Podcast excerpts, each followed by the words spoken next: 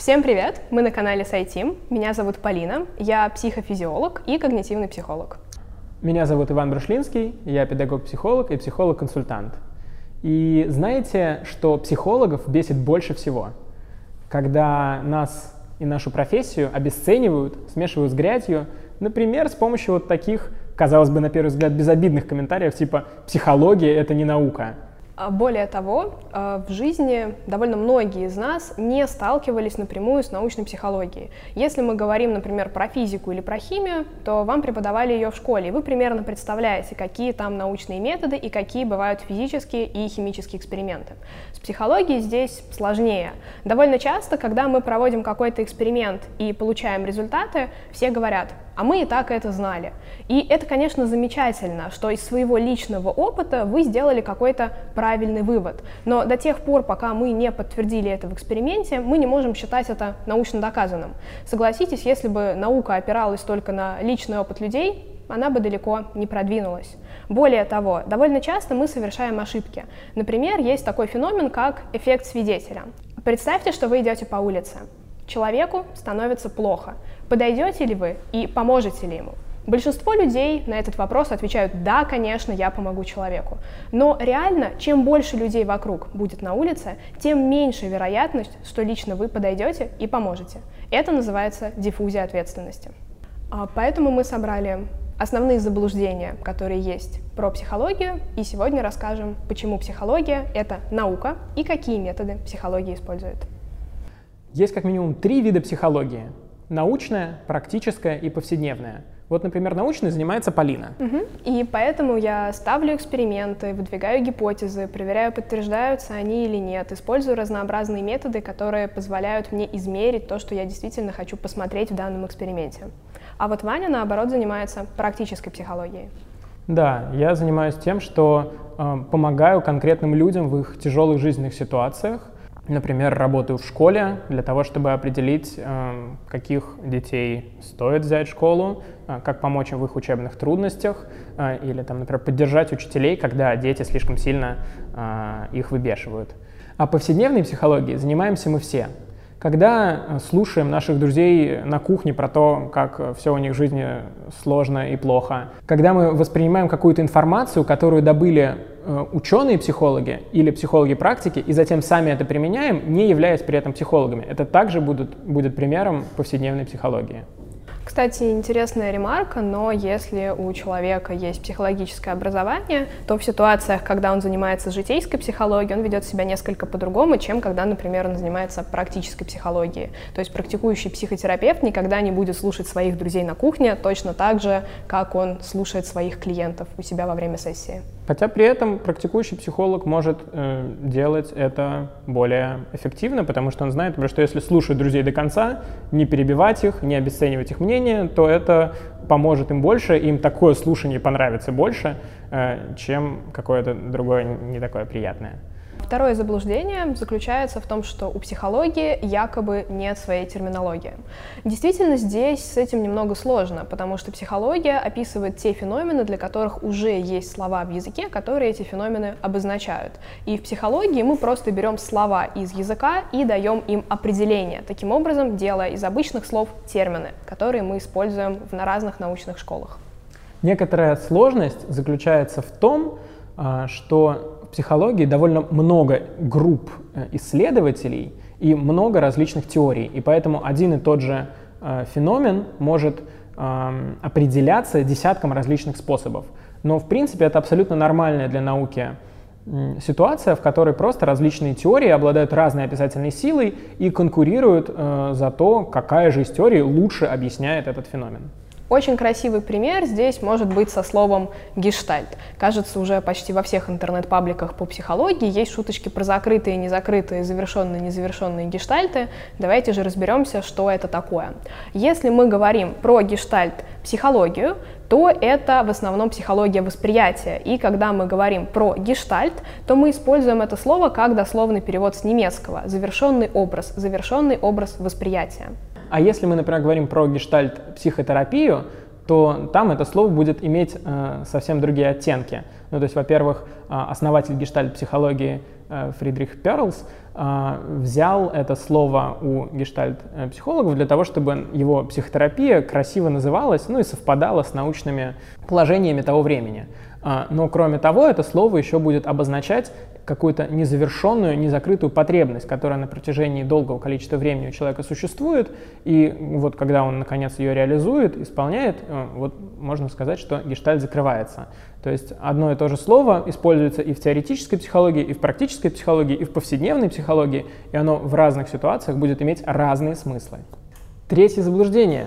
Э, психику нельзя измерить линейкой, психика — это нечто невидимое, как вообще это можно исследовать? Мне кажется, для начать надо с того, что психологические эксперименты организованы и устроены ровно по такому же принципу, как и эксперименты в других науках. У нас есть независимая и зависимая переменная. Названия немножко путающие. Независимую переменную мы с вами контролируем. То есть, например, если у нас есть экспериментальная и контрольная группа, то это два уровня независимой переменной. Мы это контролируем, контролируем воздействие. И у нас есть зависимая переменная. Это самое важное. Зависимая переменная — это тот показатель, на основании которого мы выдвигаем какую-то гипотезу. То есть, если мы выдвигаем гипотезу, что просмотр фильмов, в которых есть сцены агрессии и насилия, повышает уровень агрессии у детей, нам нужен какой-то показатель, на основании которого мы будем измерять уровень агрессии до и после просмотра таких вот агрессивных фильмов или передач. Это и будет зависимой переменной. Более того, психология сейчас довольно тесно переплетается с нейронауками, neuroscience, и мы используем, например, методы визуализации головного мозга и измерения его активности. В таких экспериментах в качестве зависимой переменной уже выступают непосредственно показатели активности разных структур или областей головного мозга. Или же в других экспериментах мы можем использовать скорость реакции, тоже довольно физиологический показатель, который позволяет нам понять, насколько быстро человек обрабатывает какую-то информацию и на нее реагирует. Кстати, в психологии очень много математики, и даже многие критерии для математического анализа были придуманы специально психологами, потому что просто вот у них появились такие задачи, такие объемы данных, с которыми до этого математический анализ не сталкивался просто. И вот психологи специально их взяли для себя и придумали. А если вам интересно более подробно разобраться в теме психометрики, то есть того, как происходят измерения в психологии, вы можете э, послушать три подкаста на эту тему, ссылочки будут в описании. Таким образом, когда мы проводим психологический эксперимент, на этапе обработки данных мы используем вполне себе математику и методы статистической обработки данных. Четвертое заблуждение о том, что у разных людей в экспериментах получаются разные результаты.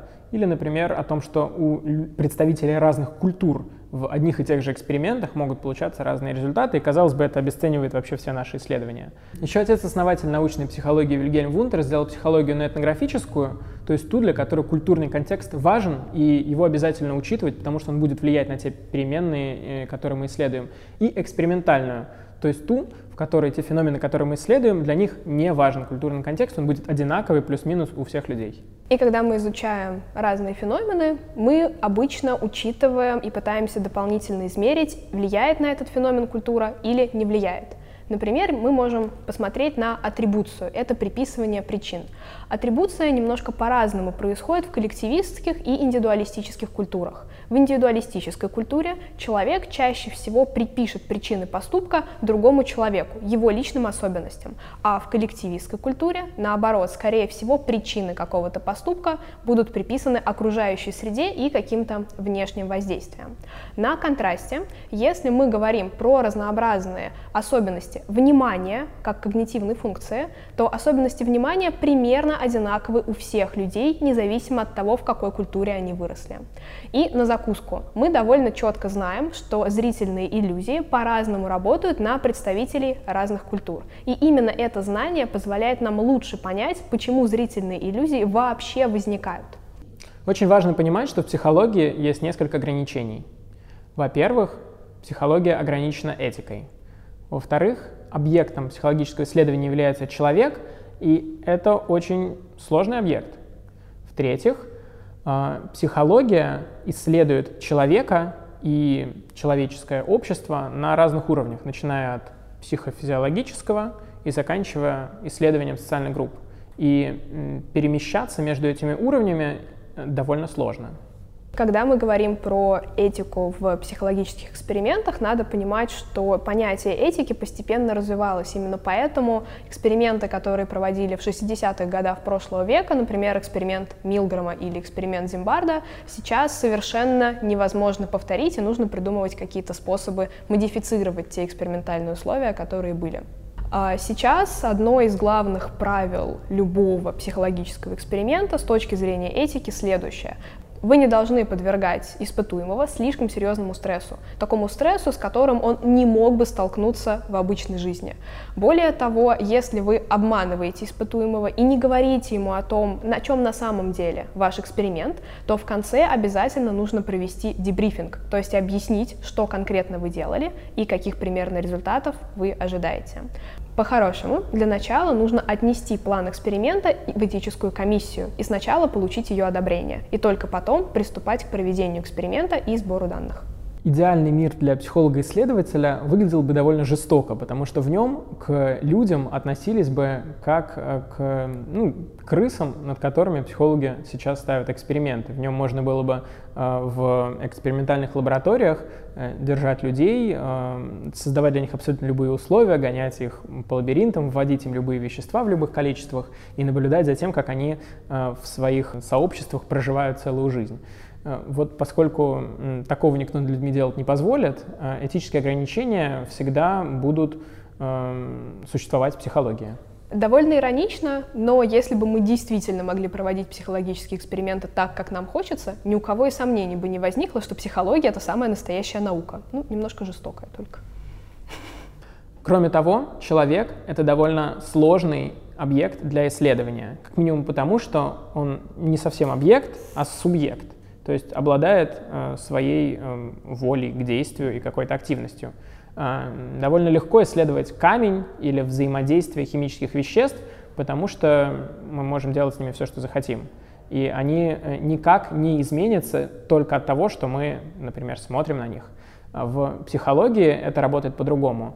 Например, эффект наблюдателя, то есть наличие или отсутствие наблюдателя в комнате, или, например, даже просто то, что человек знает, что за ним сейчас наблюдают, э, будет влиять на его поведение. И подобные ограничения будут проявляться в самых различных областях исследований психологии. Кроме того, психология исследует человека условно на разных уровнях. И почему-то никого не смущает, что в той же самой физике есть квантовая, релятивистская и классическая механика. И все они используются в разных ситуациях, в зависимости от того, с какой скоростью движется система, которую мы изучаем, и в зависимости от того, какого размера эта система. В психологии все зависит от того, рассматриваете вы человека отдельно или вы рассматриваете человека как часть социальной группы.